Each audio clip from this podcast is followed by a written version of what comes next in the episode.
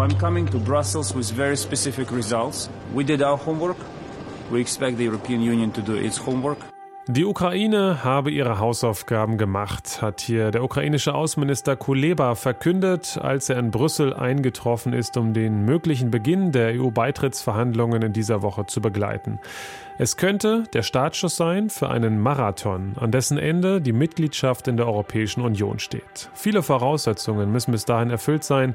Es geht um eine effektive Korruptionsbekämpfung, um Minderheitenschutz, Wirtschaftsreformen, die Unabhängigkeit der Justiz und natürlich auch das Ende des Krieges.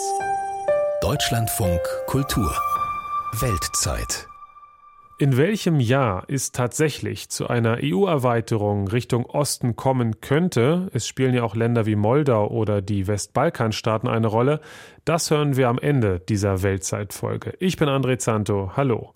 Erstmal wollen wir jetzt Peter Sawicki zuhören, der in der Ukraine unterwegs war, um abseits der Frontlinien mit Menschen zu sprechen, die sich auf die EU freuen und daran arbeiten, dass ihr Land auch die Beitrittsanforderungen erfüllt. Der Prospekt Berestejski ist eine der Hauptverkehrsachsen in Kiew. Marschrutkas, die landestypischen Kleinbusse des öffentlichen Nahverkehrs, rauschen ebenso vorbei wie moderne westliche Pkw. Hinter der Stadtgrenze Kiews wird aus dem Prospekt Berestejski die Fernstraße M06. Sie führt über mehrere hundert Kilometer unter anderem direkt zur ukrainisch-polnischen Grenze. In gewisser Weise ist der Prospekt Berestejski somit eine Metapher für den Weg der Ukraine Richtung EU. Wer die Straße entlang fährt, kommt auch an der Kiev School of Economics, kurz KSI, vorbei. Die private Universität hat Partnerschaften mit Hochschulen in den USA und Europa. An der KSI begegnet man kaum jemanden, der nicht fließend Englisch spricht. Im Foyer machte sich BWL-Studentin Sophia zwischen ihren Seminaren auf einem der bunten Sitzkissen bequem. Uh, das wäre eine großartige Chance. Manche hier glauben, dass das Land dadurch seine Souveränität teilweise wieder einbüßen würde. Doch es muss besser kommuniziert werden, dass das nicht so ist. Wir wären Teil einer starken Gemeinschaft und nicht unter Einfluss eines imperialen Russlands. Die EU würde unsere Souveränität schützen. Die Westintegration befürwortet auch Judrin, ein Masterstudent der Sozialpsychologie. Ich bin froh, dass wir diesen Weg gehen. Das würde uns helfen, uns als Land ganzheitlich weiterzuentwickeln. Es ist klar, dass wir noch viel Arbeit vor uns haben. Gleichzeitig finde ich, dass wir den EU-Beitritt mehr als jedes andere Land auf der Welt verdient haben. Damit meint der 27-Jährige die enormen Opfer, die die Ukraine im Zuge der russischen Invasion erbringt. Judrin hat bereits einen Abschluss im Bereich Cybersicherheit und mehrere Apps programmiert. Genau diese Expertise führt BWL-Studentin Sophia auf, um hervorzuheben, was die Ukraine der EU bieten kann. Es gibt viele Spezialisten in der Ukraine. IT-Fachleute haben zum Beispiel die App DIA entwickelt, die persönliche Dokumente digital bündelt. So muss man sich keine Gedanken mehr machen, wo beispielsweise der Reisepass liegt. In der EU ist so etwas kaum bekannt. Derart optimistisch sind aber selbst an der westlich ausgerichteten KSI nicht alle. So wie Lesja, auch eine BWL-Studentin. Yes, of course. Joining to EU has Natürlich hätte ein EU-Beitritt große Vorteile. Aber das ist nichts, was derzeit ansteht. Die Ukraine braucht Hilfe aus Europa, um den Krieg zu überstehen. Wir müssen zuerst unser politisches System verändern, weil es derzeit nicht die Bedingungen erfüllt. Das Gleiche gilt für unsere Wirtschaft. Die Ukraine ist ein junges Land mit typischen Problemen eines jungen Landes.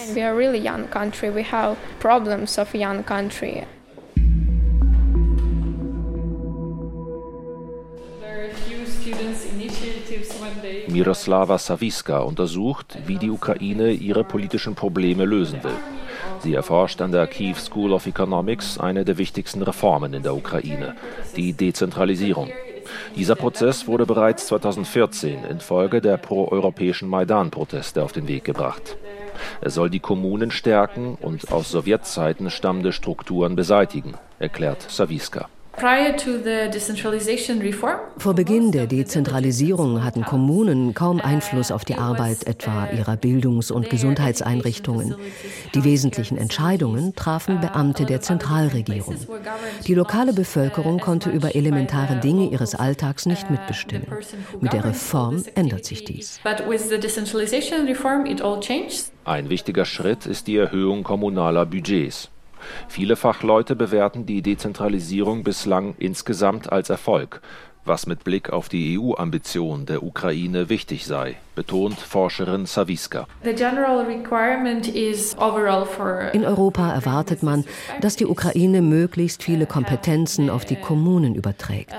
Das betrifft zum Beispiel das Thema Wiederaufbau. Das bedeutet auch, dass die Kommunen in der Lage sein müssen, sich ordnungsgemäß um Gelder, etwa aus dem EU-Kohäsionsfonds, zu bewerben. Kriegsbedingt verzögern sich weitere Schritte der Dezentralisierungsreform, darunter geplante Gemeindefusion. Im Zuge des Kriegsrechts hat die Regierung in Kiew vorerst wieder mehr Macht über die Kommunen erlangt. Dort gibt es die Sorge, dass dies von Dauer sein könnte. Saviska ist jedoch überzeugt, dass eine Rücknahme der Reformen nach Ende des Krieges politisch nicht durchsetzbar wäre. Auch deshalb, weil die Dezentralisierung ein Instrument sei, um ein zentrales Problem des Landes anzugehen. Decentralization allows to create some instruments die Reform kann dabei helfen, Korruption zu bekämpfen. Dafür braucht es auch starke Akteure, die Transparenz einfordern. Das können zum Beispiel lokale Unternehmer sein, die darauf achten, dass Ausschreibungsverfahren für kommunale Aufträge fair ablaufen.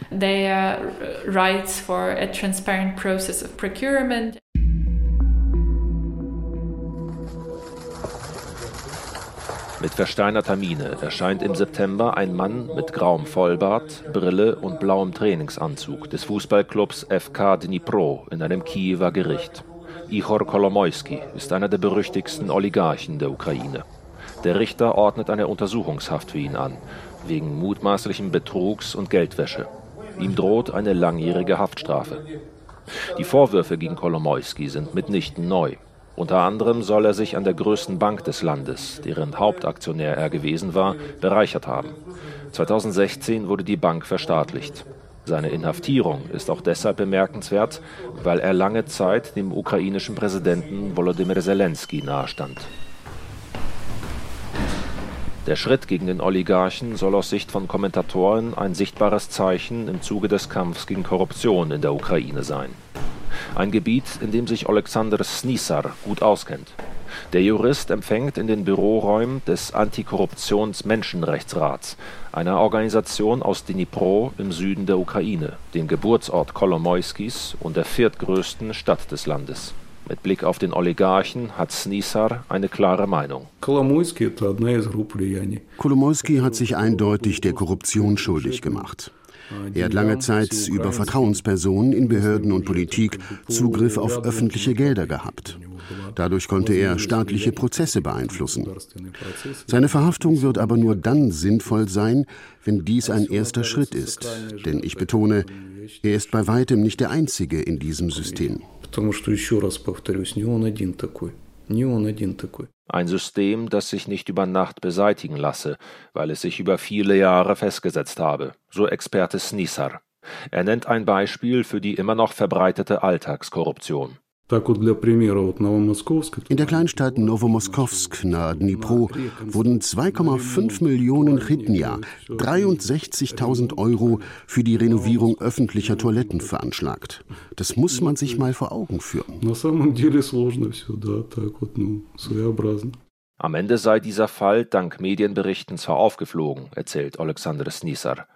Zahlreiche ähnliche Fälle in seiner Heimatstadt Dnipro, darunter bei der Vergabe von Bauprojekten, machen ihm aber Sorgen. In diesem Zusammenhang kritisiert er auch Lücken bei der Dezentralisierungsreform. Ну и само собой, там, где больше денег, там больше коррупционных рисков. Kommunale Budgets sind heute deutlich höher. Wo es mehr Geld gibt, wächst das Risiko für Korruption. Im Zuge der Dezentralisierung wurden zudem Kontrollfunktionen, die zuvor in Kiew angesiedelt waren, auf die Kommunen übertragen. In Dnipro führt dies praktisch dazu, dass die Stadt ihre eigenen Entscheidungen selbst kontrolliert, zum Beispiel wenn sie Nutzungsrechte für Grundstücke vergibt. Die Dezentralisierung hält Snissar für richtig, doch sie sollte aus seiner Sicht nachgebessert werden. Er benennt zudem weitere Reformfelder. Wir sind auf dem richtigen Weg, aber der Weg ist lang. Nötig ist nach wie vor eine umfassende Neubesetzung von Gerichten. Außerdem müssen Strafverfolgungsbehörden weiter gestärkt verschärft werden. Die Korruption ist faktisch unsere zweite innere Front. An der, wie er hinzufügt, die Europäische Union wichtige Unterstützung leiste.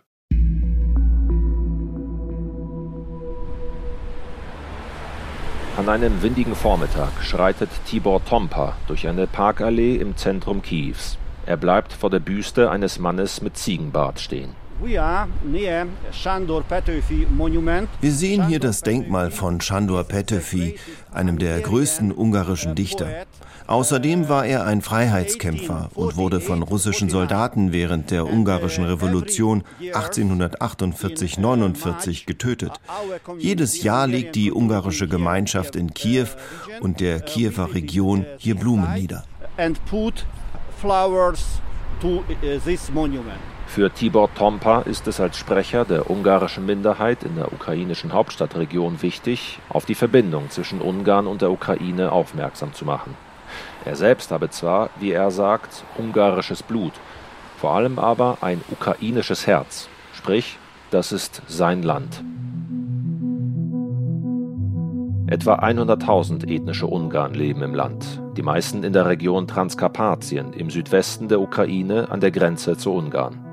Seit langem kritisiert Premier Viktor Orban ein ukrainisches Bildungsgesetz von 2017. Demnach kann der Unterricht bis zur vierten Klasse komplett in einer Minderheitensprache wie Ungarisch stattfinden, danach aber vorwiegend auf Ukrainisch. Bisher konnten Schüler in Transkarpatien ihre gesamte Schullaufbahn auf Ungarisch bestreiten. Orban will, dass dies so bleibt und hat das Thema schon vor Monaten in einem Radiointerview mit Kiews EU-Ambitionen verknüpft. Wenn die Ukraine Beitrittsbehandlungen möchte, muss sie die Erwartungen der EU, darunter die ungarischen Erwartungen, erfüllen, die unsere Minderheit in Transkarpatien betreffen. Tibor Tompa ist ein scharfer Kritiker Orbans. Er verurteilt dessen Nähe zu Russland ebenso wie die Politik gegenüber der ungarischen Minderheit in der Ukraine. So erhalten ungarisch-ukrainische Familien Geld aus Budapest, wenn sie ihre Kinder auf rein ungarische Schulen schicken, was wiederum das seit Jahrzehnten bestehende separate Schulsystem in Transkarpatien verfestigt. Orban and uh, Fidesz policy Viktor Orban und Fidesz haben ein regelrechtes Sprachenghetto im ukrainisch-ungarischen Grenzgebiet errichtet. In Transkarpatien ist eine ganze Generation aufgewachsen, die keinen Bezug zur ukrainischen Sprache und Kultur hat. Die größte Herausforderung für viele ungarischen Ukrainer ist ihre mangelnde Integration in die ukrainische Gesellschaft. Wenn sie nur Ungarisch sprechen, werden sie zu billigen Arbeitskräften für Ungarn. Dort sucht man händeringend danach. Diese Personen haben keine andere Wahl, als nach Ungarn zu gehen. Zwar kämpfen derzeit laut Medienberichten einige hundert ethnische Ungarn in der ukrainischen Armee gegen Russland. Doch selbst Tibor Tompa glaubt, dass sich die Mehrheit der ungarischen Minderheit eher Ungarn als der Ukraine verbunden fühlt. Ein prominenter Vertreter dieser Gruppe ist der Politiker Wassil Brenzowitsch. Den Vorwurf eines mangelnden Integrationswillens ungarischer Ukrainer wies er schon vor Jahren zurück. Den Ungarn Transkarpatiens wird unterstellt, dass sie die ukrainische Sprache nicht beherrschen und sie sie auch gar nicht lernen wollen. Tatsache ist aber, dass es keine vernünftigen Bedingungen für das Erlernen dieser Sprache gibt. Lehrkräfte fehlen ebenso wie Schulbücher auf Ukrainisch. Diese Kritik teilt auch Tibor Tompa. Nach der Unabhängigkeit 1991 habe es die Ukraine versäumt, frühzeitig die Ukrainischkenntnisse ihrer ethnischen Minderheiten gezielt zu fördern. Erst seit einigen Jahren werde dies langsam nachgeholt. Mit Blick auf die EU-Perspektive erwartet Brüssel von Kiew weitere Schritte zum Schutz nationaler Minderheiten. Darunter die Überarbeitung einer Regelung, wonach öffentliche Veranstaltungen, die in Minderheitensprachen abgehalten werden, auch ins Ukrainische übersetzt werden müssen. Tibor Tompa setzt darauf, dass die Aufnahme von EU-Beitrittsgesprächen somit nicht an Viktor Orban scheitert.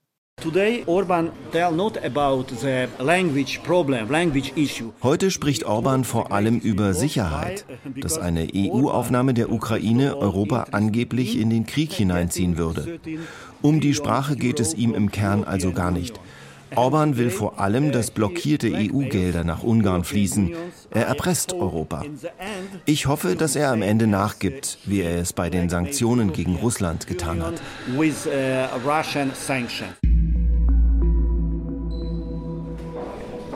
Zurück an der Kiew School of Economics, in deren Nähe der Prospekt Berestejski Autofahrern den Weg Richtung EU weist.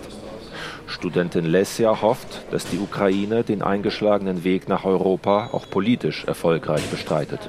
Uh, das hängt primär von der weiteren Dauer des Krieges ab. Doch selbst danach dürfte es noch einige Jahre dauern. In jedem Fall sollten wir auf einen EU-Beitritt gut vorbereitet sein. Wenn Korruption in unserer Politik weiter so verbreitet und die Wirtschaft nicht stabil genug ist, hat niemand etwas davon. It will not make any good. Die Ukraine will sich auf den Weg machen zum EU-Beitritt. Mitspielen müssen dabei auch die EU-Kommission und natürlich alle 27 EU-Mitgliedstaaten bzw. deren Regierungen, was sich im Moment als schwierig herausstellt. So hat es mir unser Brüssel-Korrespondent Peter Kapern erzählt, mit dem ich vorhin sprechen konnte. Meine erste Frage an ihn war, wer konkret jetzt entscheidet, ob die Ukraine aufgenommen wird oder nicht. Naja, die Entscheidung ist ja längst gefallen, denn der Beschluss, dass die Ukraine Beitrittskandidat ist, der ist ja längst gefasst worden. Jetzt geht es darum, wann man denn mit den konkreten Beitrittsverhandlungen beginnt. Dieses ganze Verfahren ist ja immer wieder ein Ping-Pong-Spiel zwischen Kommission und Mitgliedstaaten. Die Kommission prüft und macht einen Vorschlag. Und die Mitgliedstaaten müssen dann zustimmen oder eben nicht.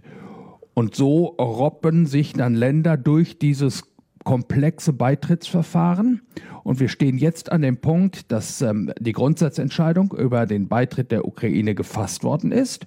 Und nun hat vor einigen Wochen die EU-Kommission vorgeschlagen, dass die Ukraine zwar noch nicht alle sieben Bedingungen für den Beginn der konkreten Beitrittsgespräche erfüllt hat, aber dass die Erfüllung so greifbar nahe ist, dass die EU-Mitgliedstaaten jetzt beim Gipfel in dieser Woche entscheiden sollen, dass in der Tat die Beitrittsgespräche sofort beginnen können, sobald auch die letzten Bedingungen noch erfüllt worden sind. Das ist die Frage, um die es bei diesem Gipfel geht. Okay.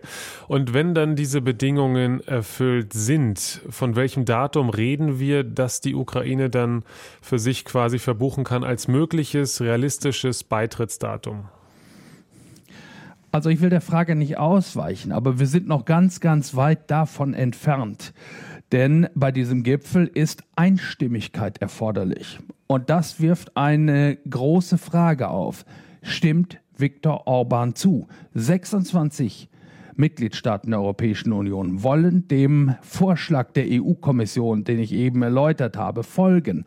Ein Land nicht. Viktor Orban reist durch die Welt und sagt, ich will nicht, dass die Beitrittsgespräche mit der Ukraine jetzt schon beginnen. Er sagt, die Ukraine sei das korrupteste Land der Welt und es sei völlig unmöglich, jetzt Beitrittsgespräche zu beginnen.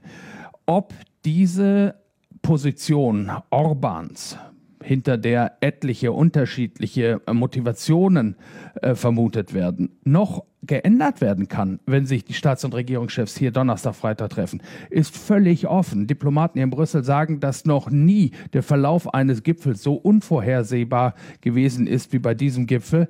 Und dann muss man erst einmal abwarten, ob tatsächlich das grüne Licht für den Beginn der Beitrittsgespräche mit der Ukraine kommt. Denn dafür braucht es Einstimmigkeit. Also auch ein Ja von Viktor Orban. Jetzt haben wir schon auch vorhin äh, von Peter Sawicki gehört, Korruption in der Ukraine, das ist ein reales Problem. Gibt es noch andere Gründe, die Viktor Orban aufführt für sein bisheriges Veto? Naja, es ist eine komplexe Lage um Viktor Orban. Einerseits sehen wir, dass er sich als engster Freund von Wladimir Putin äh, geriert. Er ist kürzlich nach Peking gereist und hat dort etwas getan, was kein anderer EU-Politiker, kein anderer Staats- und Regierungschef aus der EU tun würde. Er hat Wladimir Putin die Hände geschüttelt. Das ist hier auf große Empörung gestoßen. Er ist nach Washington gereist, hat dort republikanische Politiker getroffen und hat sie in der Auffassung bestärkt, dass Washington keine Finanzhilfe leisten sollte für die Ukraine, so wie auch er der Meinung ist, dass die Europäische Union auch keine Finanzhilfe für die Ukraine leisten sollte. Und es gibt viele, die vermuten, dass das wahre Motiv von Viktor Orban darlegt, dass die Europäische Union ihm fast 30 Milliarden an Hilfsgeldern gesperrt hat, weil er die Rechtsstaatlichkeit und ähm, die Legalität in seinem Lande, die demokratische Orientierung seines Landes so stark zerstört hat, dass ähm, ihm Gelder aus Europa nicht mehr ausgezahlt werden können. Und jetzt vermuten viele einen Erpressungskurs von Viktor Orban gegen die EU mit einer Blockade jener Themen, die der EU am wichtigsten sind. Und dazu zählt eben die weitere Unterstützung und die europäische Initiative der Ukraine. Das heißt, es könnte möglicherweise auch mit, äh, mit Geld, mit einer Freigabe dieser Subventionen oder Hilfsmittel äh, gelöst werden. Da will ich nochmal nachhaken, weil wenn die Ukraine wirklich beitreten würde, würde das ja auch viel verändern in der Europäischen Union, was die Auszahlung solcher Hilfsgelder betrifft. Die Ukraine ist ein großes Agrarland. Das ist ein wichtiger, wesentlicher Punkt äh, der Verteilung der Mittel in der Europäischen Union. Kann es da nicht auch berechtigte Kritik geben, weil dann eben der Kuchen kleiner wird, den man eben verteilen kann und der dann auch zum Beispiel nach Ungarn oder in andere Länder fließt? Sowas ist ähm, unabdingbar bei allen Erweiterungen, aber ganz besonders bei dieser. Also ähm, eben stand ja die Frage im Raum, wann könnte denn denn so ein ähm, Beitritt der Ukraine stattfinden? Die EU-Kommissionspräsidentin Ursula von der Leyen spricht immer von einem Merits-based Prozess, also von einem leistungsabhängigen Prozess. Damit meint sie, dass die Mitgliedstaaten, die dann tatsächlich beitreten wollen, im Laufe des ähm, Verhandlungsprozesses große Reformleistungen werden vollbringen müssen. Im Kern geht es darum, dass die Staaten, die der EU beitreten wollen, den kompletten Rechtsbestand der Europäischen Union übernehmen müssen. Das ist ein Sch Prozess, der nur Schritt für Schritt stattfinden kann und viele Jahre dauert. Und nur in dem Tempo, dass das Land dann bei dieser Übernahme des europäischen Rechts auch vorlegt, kann das Land dann auch dem Beitrittstag näher kommen. Das heißt, es ist wirklich ganz schwierig zu sagen, wann könnte es sein. Ratspräsident Charles Michel hat kürzlich mal gesagt, die EU solle ab 2030 bereit sein für die Aufnahme weiterer Länder. Denn es geht ja nicht nur um den ähm, Beitrittsprozess der Ukraine, sondern auch äh, Moldau und die Westbalkanstaaten ähm, klopfen dann heftig an die Tür. Und seither steht dieses Datum 2030 im Raum. Charles Michel wollte aber mit dieser Nennung dieses Datums darauf hinweisen, dass auch die Europäische Union selbst sich beitrittsbereit machen muss. Da geht es beispielsweise darum, dass Entscheidungsverfahren viel einfacher, viel ähm, windschnittiger stattfinden müssen müssen, damit sie schneller ablaufen, äh, damit die EU auch mit noch mehr Mitgliedstaaten handlungsfähig äh, bleibt. Da geht es also beispielsweise um die Abschaffung der Einstimmigkeit in vielen Politikbereichen und es geht und damit komme ich zurück zur Agrarpolitik, natürlich um die komplette Änderung der bisherigen Art und Weise, Gelder zu verteilen. Es gibt Hochrechnungen, äh, die davon ausgehen, dass wenn die Ukraine, so wie sie jetzt ist, als Agrarstaat der Europäischen Union als Mitglied beitreten würde, ohne dass die EU ihre Agrarpolitik ändert, dann würde 17 Prozent des gesamten EU-Budgets nur für die Agrarsubventionen der Ukraine draufgehen. Das kann nicht funktionieren. Das heißt also, auch hier wird es vollständige Umstellungen auf europäischer Seite geben, damit dieser Kraftakt überhaupt zu bewältigen sein wird. Und das wird sicherlich noch viele Jahre dauern. Vielen Dank, Peter Kapern nach Brüssel. Okay, bis dahin.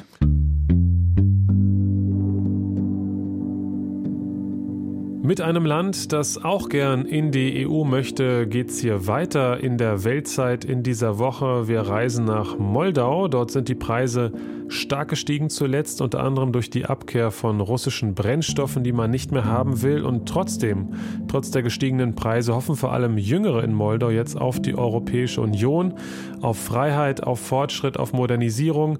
Das schauen wir uns an. Ich bin André Zante und freue mich, wenn Sie hier bald wieder dabei sind in unserem Auslandspodcast. Schön, dass Sie regelmäßig mitreisen.